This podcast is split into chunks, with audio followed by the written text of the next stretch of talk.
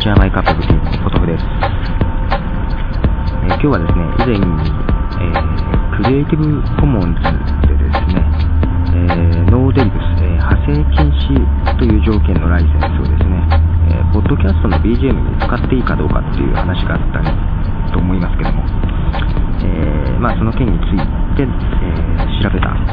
ことが、え話したいと思います。まあ、結論としては、えー、BGM として使っても構わないだろうという、えー、判断です。その前に曲を流しますね。えー、前回の放送でも最後に流しました、えダルトン・グラントというアーティスト、えこのラッキーという曲を流します。えこのアーティスト結構気に入ってですね、えオリジナルのサイトの方ではですね、えまあ、ミュージックフォー iPods の方では3曲ほど、えー、提供されてましたけども、もっといろんな曲が流れていますが、えー、クリエイリウムコモンズのライゼンスが付いているのはその3曲、え、のみのようですので、えそちらをお願いします。では聴いてください。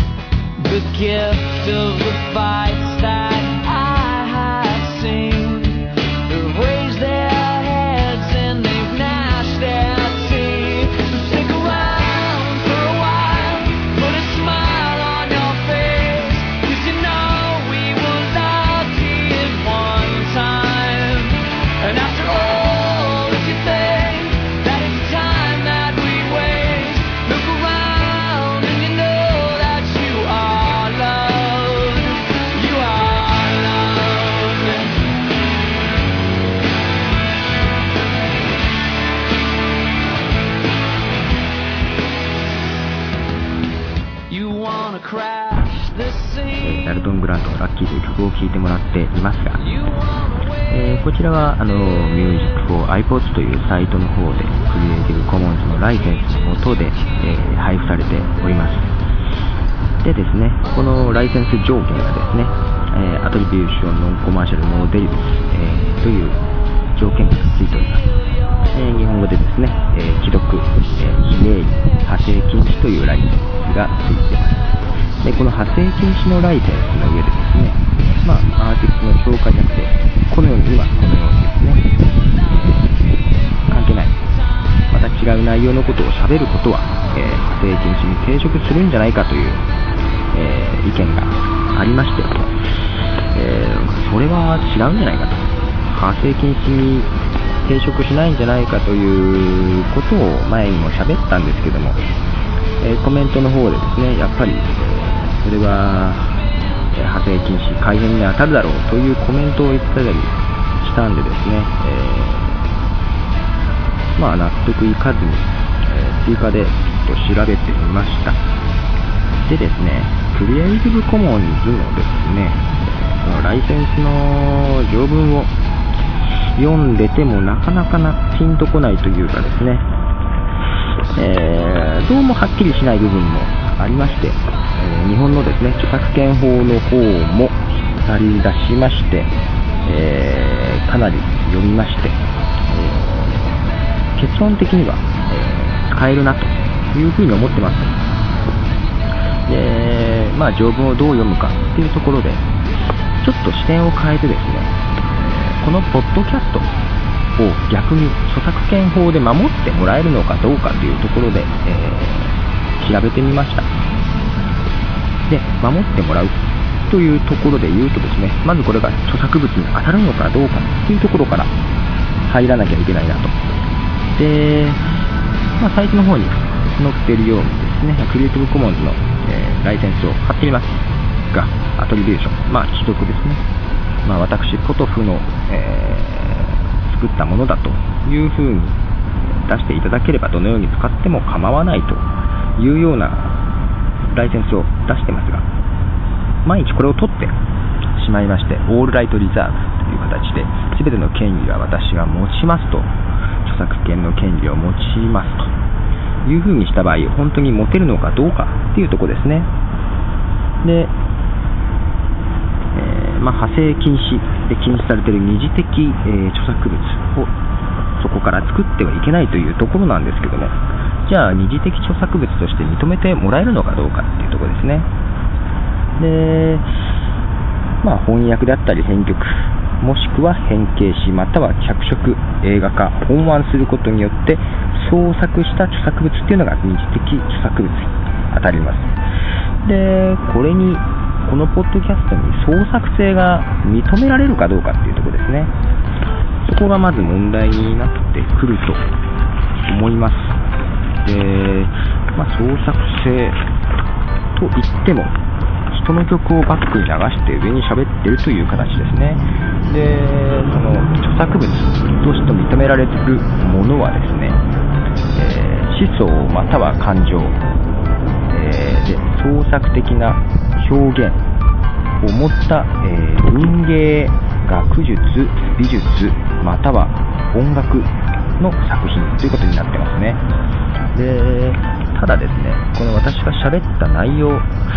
まあ、例えば講演会なんかで喋った内容はですね、えー、著作権が認められます。ただそれはですね、その喋った内容の言論に対して認められると。で、その喋った内容を録音したものなんかは多分ですね、えー、喋った内容は実演っていう形になると思いますので、それは著作権ではなくて著作隣接権というものになりますね。で、もちろんそれは二次的作品というものまでにもならない。楽曲の上で喋、えー、ってますが、ここに創作性が認められるかと。もし認められるのであれば、例えばこれをですね、えー、曲とし、まあ、MP3 ファイルなんでね、これも。えー、一見曲の楽曲と同じようなファイル形式ですが、じゃあこれを、えージャスラックなんかに登録登録できるのかって言ったら、まあできないでしょう。例えば、あの、バックの曲のリズムに合わせて喋ってるとかですね、自分の思いをですね、えー、言うのであれば、えー、そこに音楽としての創作性が、えー、認められるかもしれませんが、えまあ認められないでしょう。え曲としては、ね、別に創作性も何もないですよね。ただ一緒に流して喋ってるだけ。これを曲として認めるのはちょっとアーティストとしにとっちゃかわいそうな話じゃないかなと思います。で、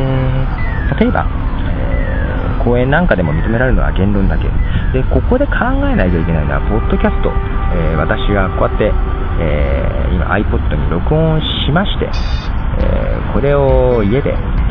バックに音楽を重ねたり、編集をして、え、配信してるわけですけども、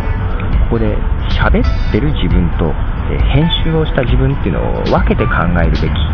になるだろうなと。で、この喋った内容っていうのは、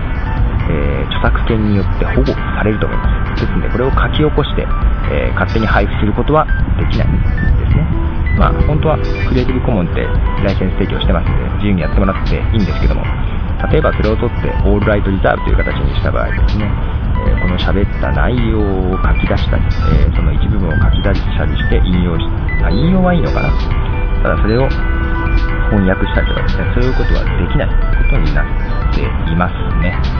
で、ただ、を使って、この、まあ、この喋った内容が著作物ですね。これはもう、一時的じゃなくて一時著作物として、えー、保護されます。で、これを曲を重ねたりという編集作業をして配信してますけども、この編集することに関しては、えー、そこには、えー、文芸、学術、美術、または音楽といったような内容にはならないだろうと思いますので、ー、そこには創作性はないと。まあ、ただですね、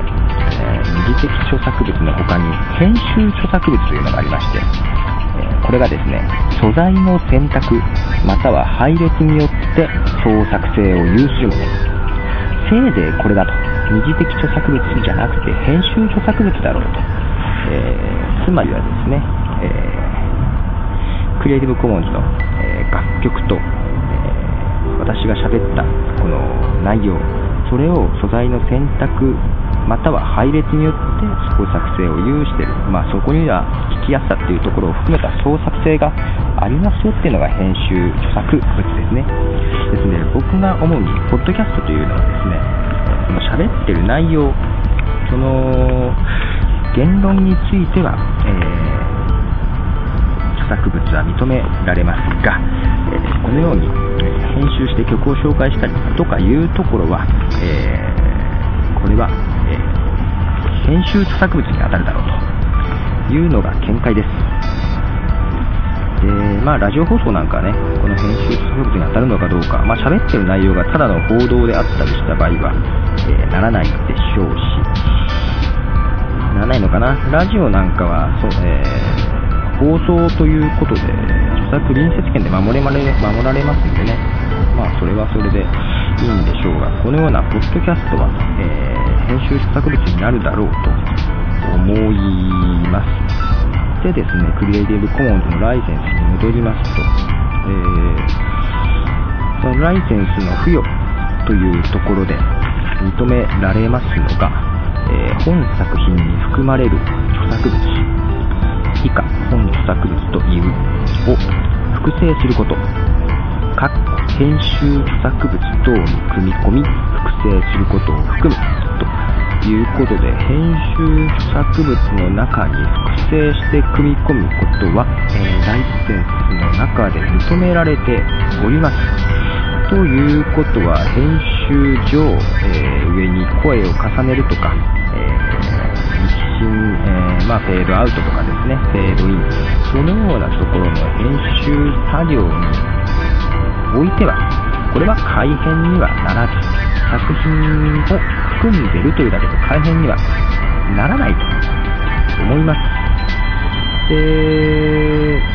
もちろんですね、えー、作品が編集著作物に組み込まれた場合にも、組み込まれた作品に関しては、えー、このライセンスの条件は適用されますけども作品が組み込まれた編集著作物そのものは、えー、この利用許諾の条項に従う必要はないというところも出てくるんじゃないかと思います。えー、とはいえね、この本作品を組み込んだ編集著作物等を創作した場合、えー、許諾者からね、通知があれば実行可能な範囲で要求に応じて編集著作物等から許諾者または現著作者への言及を全て除去しなければならないというのも言われてます、えー、つまりですねこのようなポッドキャストなんかに編集著作物の中に組み込むで、えー、組み込んだ作品について、えー、コメントを言及をした場合ですね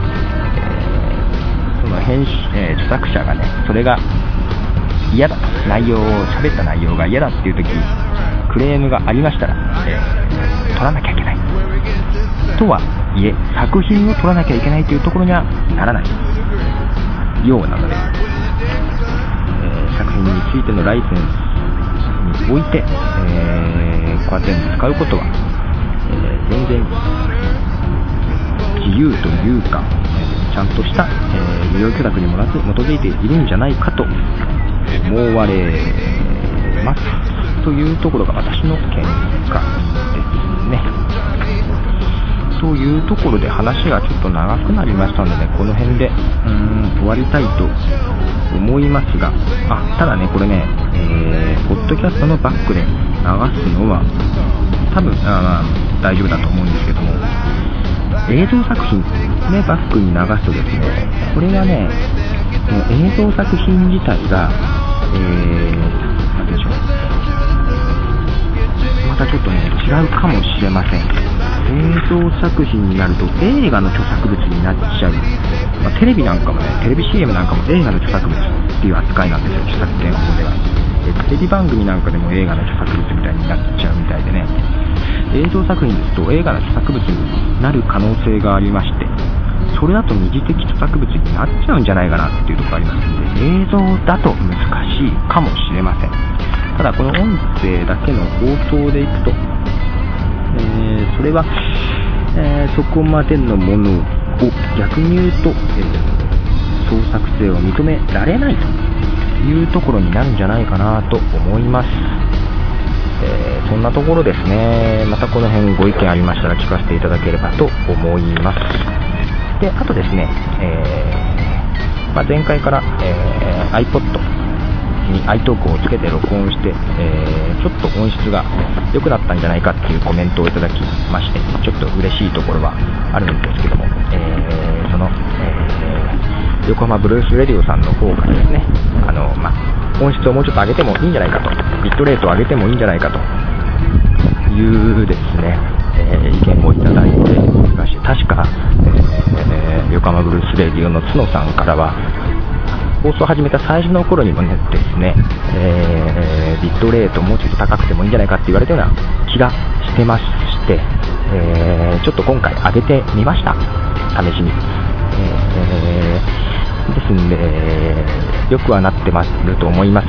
32から64に上げてましたので、投射費2倍です。えー、ですんで、ファイルサイズも投射費2倍になってますね。この辺で、今回ちょっと分数が長めなんで、ちょっと大きめですね。えー、この辺どうでしょう？聞いてる方で、えー、いかんのじゃないかっていうような意見ありましたら、またそれも聞かせてもらえたらなと思います。えー、なんか著作権について喋、えー、り足りない部分ありますが、どうだろう、全部喋ったかな？まあいや、えー、足りなかったらまた喋りたいと思います。ということで、ポトスでした。えー、ではこの辺で、さよなら。